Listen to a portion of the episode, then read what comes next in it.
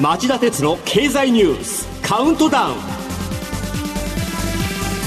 皆さんこんにちは。番組アンカー経済ジャーナリストの町田鉄です。今日も新型コロナウイルス対策をして放送します。皆さんこんにちは。番組アシスタントの杉浦舞です、えー、日本では火曜日までの、ま、火曜日まで4連休で、えー、この間ビジネスのニュースがほとんどなかったんですが、えー、海外ではアメリカのボーイングと航空機の市場を二分するヨーロッパのエアバスが月曜日燃料に水素を利用して CO2 を排出しない飛行機を2035年までに開発する方針を表明しました水素は液体で貯蔵されエンジンで燃焼する方式や燃料電池で電力にして利用する方式を検討しているとのことでコンセプトモデルの中には客席が120から200あり航続可能距離が3700キロ以上になるものも含まれています。以前ヨーロッパでは CO2 の排出の多い飛行機は敬遠されているという話ありましたよね。そこなんですよ。確か飛び恥でした。うん。でエアバスは、えー、航空機は CO2 の排出が多いんで、うん。航空産業の未来が危ぶまれていることから水素航空機の開発を表明したんですね。で CEO のフォーリーさんは、えー、水素への移行には航空産業全体の行動が必要だと強調。政府や関連業界の協力を呼びかけました、はい、一方同じ日なんですがアメリカの GE ゼネラルエレクトリックは、えー、かつて花形の石炭火力発電事業から撤退する方針を発表しました。もはや儲からない石炭火力から手を引く事業を選別する動きだと言います。ただ社会全体で考えた場合移動手段や電気などの事業は必要なので、えー、G のようにさっさと手を引いて他の儲かっている分野にシフトするっていうよりはエアバスのように解決策を示す経営が尊敬できるんじゃないでしょうか。えー、脱炭素を考えている日本のビジネスマンもよく考えて頑張ってほしいと思います。それでは町田さんが選んだ今週の政治経済ニュース10本を10位からカウントダウンで紹介していきます。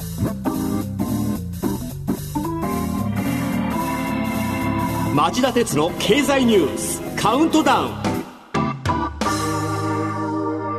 はい、えー、まず10位のニュースはこれです。都内のタクシー配車時間を平均5分と日本交通が1年で半分に短縮。AI 機能の配車アプリの活用が効果を発揮。タクシー最大手の日本交通はグループ会社モビリティテクノロジーズが手掛ける配車アプリジャパンタクシーで車両を呼んだ場合配車にかかる時間が1年前の半分のおよそ5分に短縮されたことを表明しました。えー、このニュース、都内ならばどこでも早く配車されるかっていうと、ごめんなさい。僕はそういう実感あんまりないんですよね。うん、であの、文京区の病院に通ってんですけど、はい、そこへの配車は15分から20分かかると表示され、うん、歩き出してしまうことが待ってられなくてね、続いちゃってるんですね。えーはい、なんで、まだムラが大きそうなんで、もっとどんどん改善してほしいなと思います。続いて9位のニュースは。香港警察が取材から弱小メディアやフリーランスを除外。政府登録メディアや有名メディアに限定して報道管制の強化を狙う香港警察は火曜メディアの取材活動に関する指針を改定し今後警察が取材を認めるのは政府に登録しているメディアか国際的に知られた海外の新聞やテレビ局などに限ると地元の記者などで作る団体に通知しました。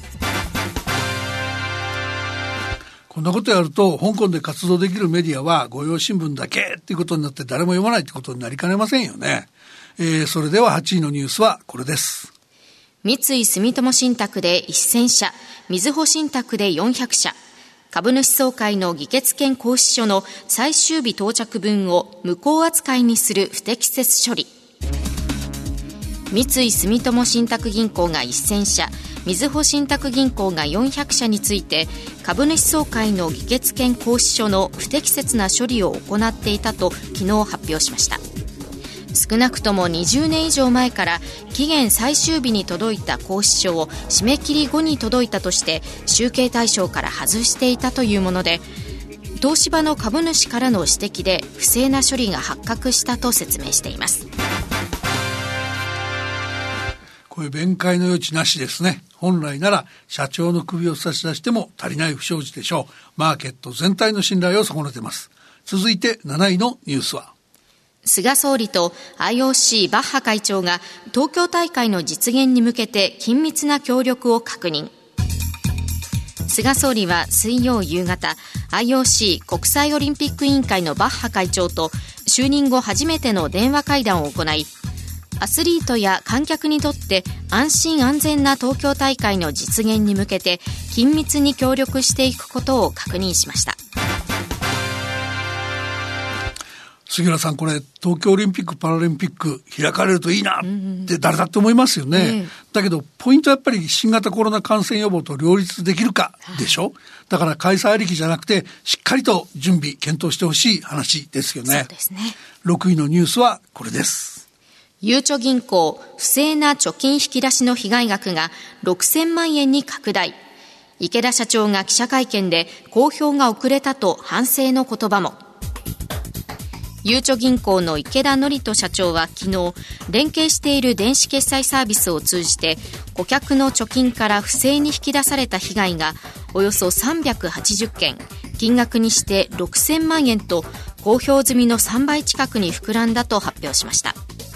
最も古い被害は2017年7月に発生していたということです。また独自のデビットカードプリペイドカードサービスのミジカでも8月から9月にかけて332万円の不正送金の被害が判明したとのことです。一方 ICIJ 国際調査報道ジャーナリスト連合がゆうちょ銀行の口座がマネーロンダリングに悪用されている可能性を報じていることについては担当者が当局に提出した疑わしい取引だと思う違法なものばかりではないという認識だと釈明しました。えー、3ヶ月ほど前までこの会社の社外取締役をしていた人間として、まあ、辞めても守秘義務を無視できないし言えないことは多いんですけど、まあ、やっぱりその体質改善も含めて失敗したなっていう悔しさでいっぱいですよね。あの、他のものを把握しながらドコモ分しか公表しなかったっていうのは論外でしょうし、疑わしいと当局に報告しながら違法なものばかりではないって胸張って言い張るっていうのはどういう神経しているのか、論理的じゃないどころか無責任だなって感じざるには、感じざるにはいられません。続いて5位のニュースはこれです。TikTok 問題がなお混迷。事業継承会社の支配権めぐる食い違いが判明し、トランプ大統領は承認の拒否を示唆。中国メディアはアメリカを卑劣と非難。動画投稿アプリ TikTok を運営する中国のバイトダンス社が月曜アメリカに設立する予定の事業継承会社についてバイトダンスが8割出資する子会社となるとの声明を出しオラクルなどアメリカ企業側が支配権を握るとの見方を牽制したことから新会社設立構想が混沌としてきただけでなくアメリカと中国という国家同士の技術覇権争いが再燃の様相を呈してきました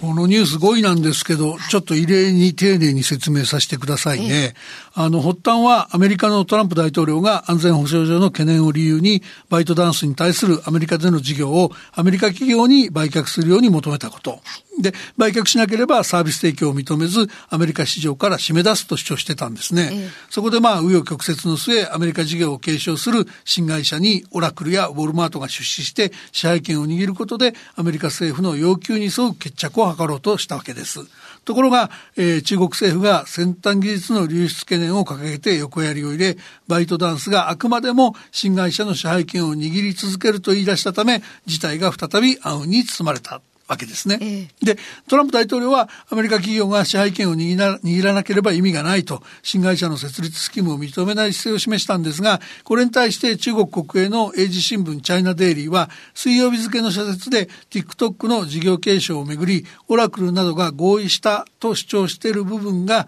内容がいじめと恐喝に基づく卑劣で不公正なもので、中国政府が承認する理由は何もないと批判を展開。真っ向から睨み合う格好になってます。はいで一方ですねちょっと場面が変わって、アメリカではカリフォルニア州の北部地区連邦地裁が土曜日付で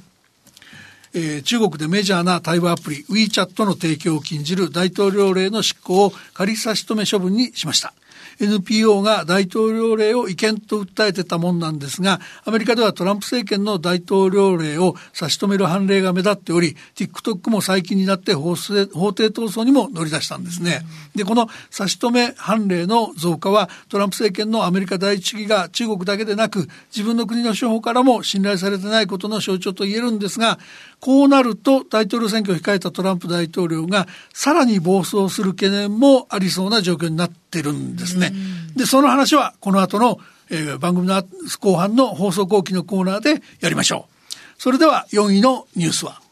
菅総理初の閣僚会議でデジタル庁創設の基本方針の年内策定を指示。菅総理は水曜デジタル改革に関する関係閣僚会議の初会合を開きデジタル庁創設に向けた基本方針を年内にまとめるよう指示しました通常国会に必要な関連法案を提出するとしていますえー、菅総理、一生懸命迅速に働く内閣を演出してますね。ぜひ、成果につなげてほしいと思います。まずは4位までのニュースをお送りしました。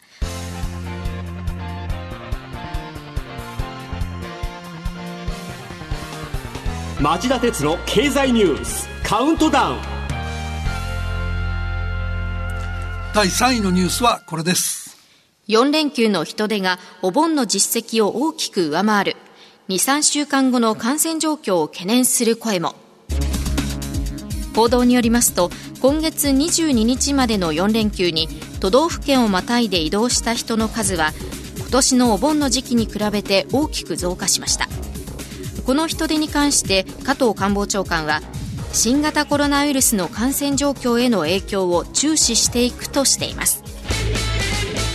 えー、コロナ危機は収束したように見えても何度でも再拡大するリスクがあります。4連休の動きは今後経済活動や経済成長とコロナの感染予防をえー、両立していけるのかの試金石だと思います。うまくいけばそれでいいですが、ダメならばどんな対策が必要なのか、えー、フォローしていかなければいけません。それでは2位のニュースは新型コロナウイルス感染症の死亡者が世界で100万人に迫る。アメリカではすでに20万人を突破。イギリスやフランスでは再び厳しい移動制限も。アメリカジョンズ・ホプキンス大学のまとめによりますと新型コロナウイルス感染症関連の死亡者が日本時間今日午後3時過ぎに98万2969人に上り100万人に迫りました。最も多いアメリカではすでに死者が20万人を突破しているほかヨーロッパ各国では感染再拡大が深刻でスペインでは月曜から首都マドリードの一部で外出制限を再開。イギリスでは火曜に規制の最強化策を発表。フランスでは水曜に感染状況に応じて地域ごとにレストランなどの営業を禁止するなどの措置を講じるとしています。3位のニュースでも言いましたが、油断すればコロナ危機は何度でも襲ってくるでしょう。海外はまさに今、そういう局面を迎えています。あと、コロナの影響で、えー、世界の株価も下落しました。新型コロナウイルスの新規感染者数の増加を嫌気して、ドイツやフランスでは月曜日、株式相場の下落率が4%前後に達し、これを受けて同じ日のニューヨークダウ平均も続落して始まり、前週末期の下落率が一時3%を超えました。まあ、荒っぽい動きが続きそうな感じなんですね。では、1位のニュース、これです。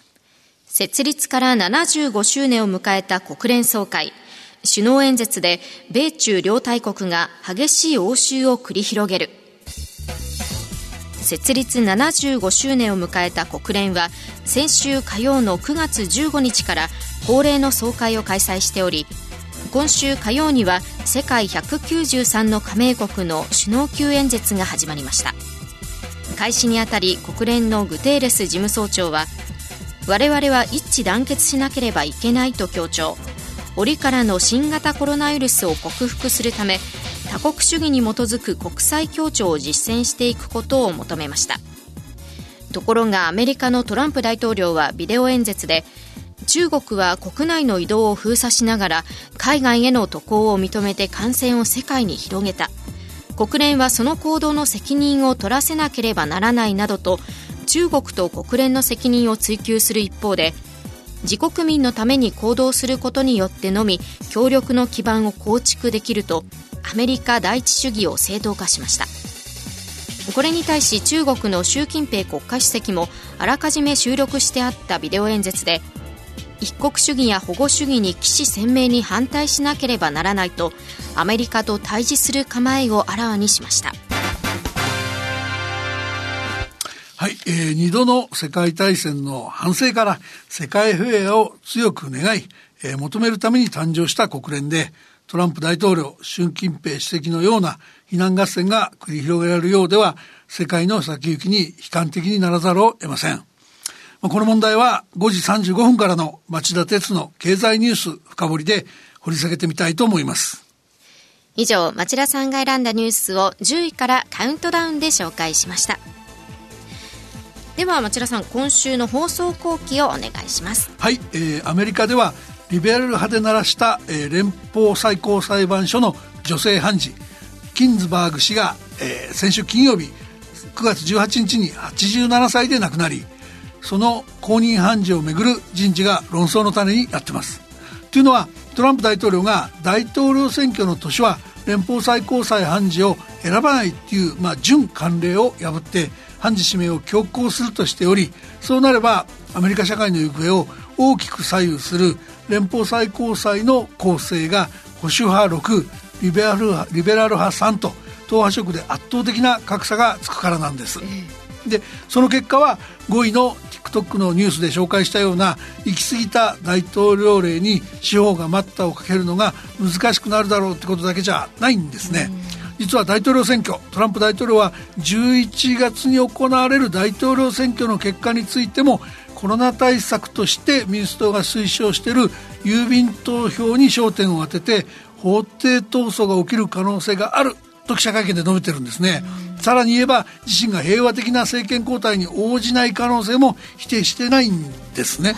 えー、なのでそのこのようになりふり構わず、まあ、判事の人事も含めてですねいろんな問題を歪めてでも、えー、自身の大統領選勝利につなげようというトランプ大統領の立ち居振る舞いこれも乱暴とか非常識とかいった言葉では形容できない、えー、人の持ち主だと思います。アメリカの有権者も考えてほしいですよね。